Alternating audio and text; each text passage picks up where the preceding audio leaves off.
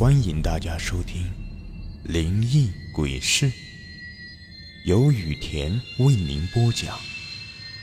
最后提醒大家一句：小心身后。身后。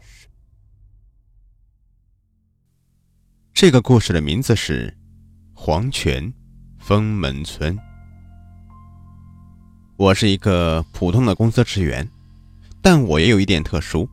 我的工作几乎不用到公司里去，我负责在家写出策划就行。所以，相比于其他人，我有着很多的时间，很多的时候也是闲着。于是，我爱上了旅游。小张是我的徒弟，一般都是他帮我处理公司里的事务，一般也没什么事务，所以他也很爱和我一起旅游。我们两个还建了一个群。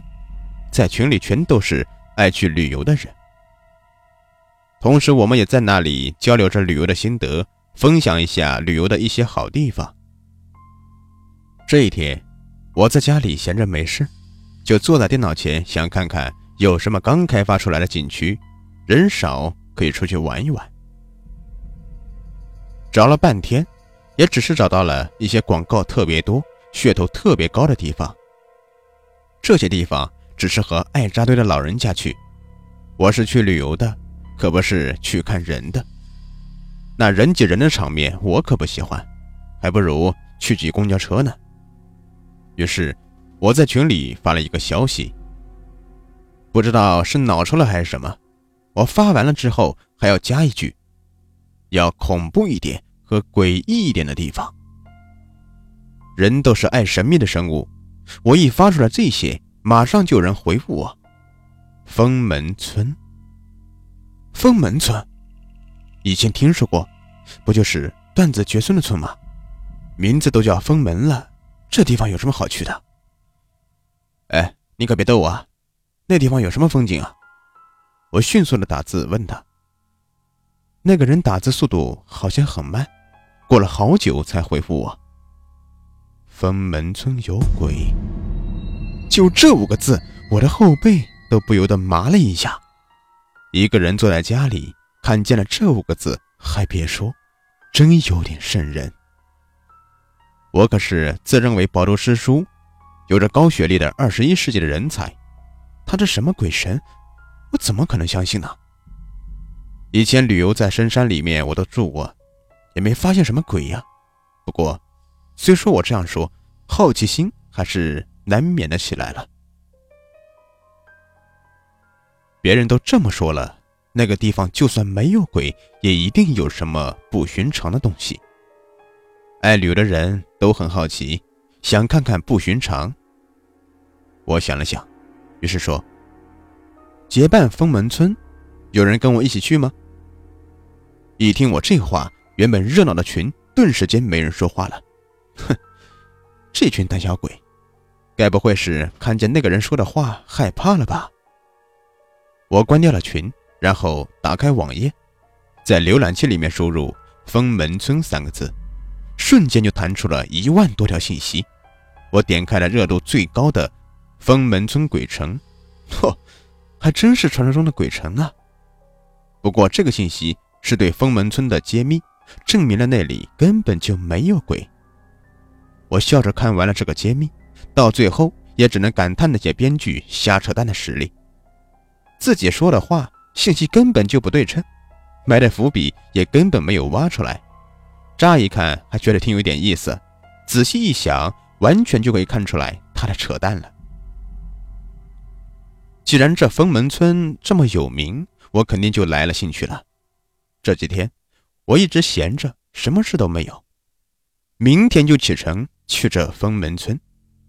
我拿出了手机，给小张打了个电话。喂，小张，跟我去旅游不？小张那边叹了口气说：“哎呀，不行呐，这段时间钱全给我媳妇了，还有我娃保险的事情，哎，忙得不得了。”一听他说他很忙，我就简单说了几句话，就把电话挂了。这种地方人去太多的话就没意思了。我想一个人去感受一下那种感觉，我胆子并不是很大，但是不怎么怕黑。只要不是真正的出现在我眼前的东西，我是不会判断错误的，更不会随便去判断是什么东西。这样想着，我就开始整理起了行李，该带的全都带上，干粮也准备好。封门村被称为鬼城，就算没鬼，也一定很危险。我必须确保万无一失才能去，不然就我自己一个人，出了任何的事情都不是那么的好。第二天一大早，我就开着车朝着封门村赶去。一路上还算顺利，没有遇到什么情况。为了营造一种神秘的感觉，我在县城里找了一个停车位，把车停了下来，然后徒步朝着封门村走去。网友非常的强大，分门村的地图早就是绘制好了的。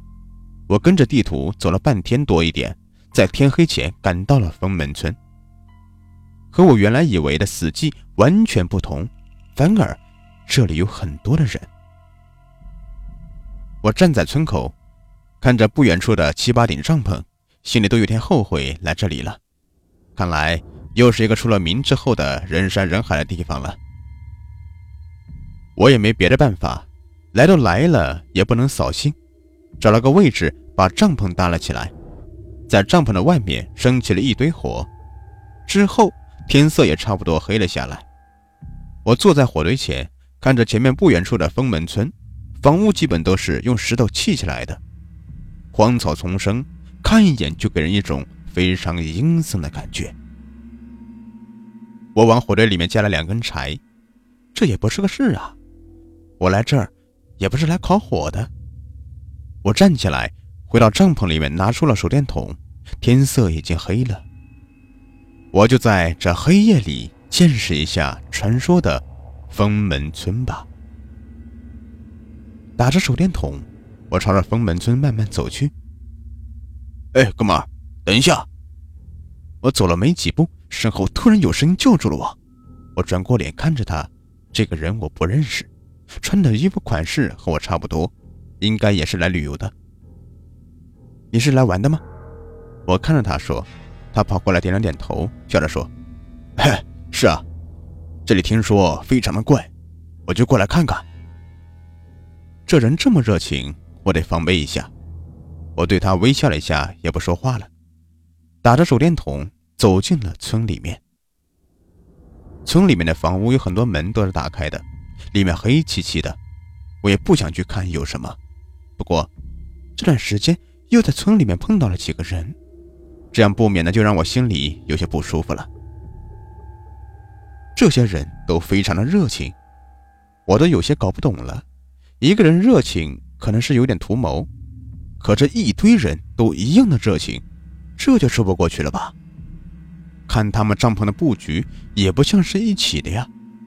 还是和他们分开比较好。我找了个借口和他们分开了。周围没有人，我在这封门村中走着。突然，就在我前面不远处的房子里，一个东西吸引了我的注意力。那个房子和其他房子一样，也是没有门，不过却不像其他房子一样漆黑一片。这个房子能借助着夜色看见里面的一些东西。我一眼就看见了里面黑漆漆的东西，那是一具棺材。让我紧张的并不是房子里面为什么会有棺材，而是那棺材本身。那棺材是黑色的，封门村据说几十年前就没人了。这里当年老规矩，也许别人不清楚，可我很清楚。我还记得小时候问过父母，为什么家里的棺材是白色的。当时我爹告诉我，棺材没装人，下葬之前不能上漆。可是，在我前面不远处的那具棺材已经是上好了漆，这至少证明了一点，那里面肯定装着东西。我正准备走过去，突然，身后有什么东西拉了我一下。我转过脸，看着拉着我的人，这不就是刚才那些人吗？我有些不耐烦地说：“找我干嘛？”那人的脸上没有一点表情，只是直勾勾的看着我。在这黑夜里，他这样直勾勾的看着我，这让我的心都揪了起来。我可不知道他是不是好人，我抡起拳头就朝他脑袋上挥舞了过去。骨骼碎裂的声音传到我的耳朵里，他的脑袋就这样被我一拳给打飞了。见此情况，我还能管得了什么？这不是鬼还是什么？我甩开了他的手，玩命的跑了起来。不知道跑了多久，在跑过一个转角的时候，看到了另外的一群人。这些人我也见过，也是来探险的。看到他们，我就像是看到了救命稻草一样。可是，正当我正想救他们的时候，却被一只手一把扯进了一个房间里。那只手捂着我的嘴，小声的对我说：“嘘，这些人都死了。”想活下来就别说话，他们在找我们。说话的是个女孩，我点了点头，示意她松开手。女孩松开了手，我转过脸看着她。一个女孩能有这么大的力气，倒是让我有点诧异。我对她微笑了一下，然后一脚便是踹了出去，转身就跑。你呀，骗鬼呀！都死了，就你一个活下来，当我傻呀？我靠着记忆中的地图，不要命的奔跑着，跑着跑着，终于是见到了山前面的其他村庄。我跑了进去，几个村民接住了我，我这才算是真的得救了。同时，我也在村民的嘴里得知，前两天有两个旅游团来这里，结果车在山脚下出了车祸，两车人全都死了，一个都没活下来。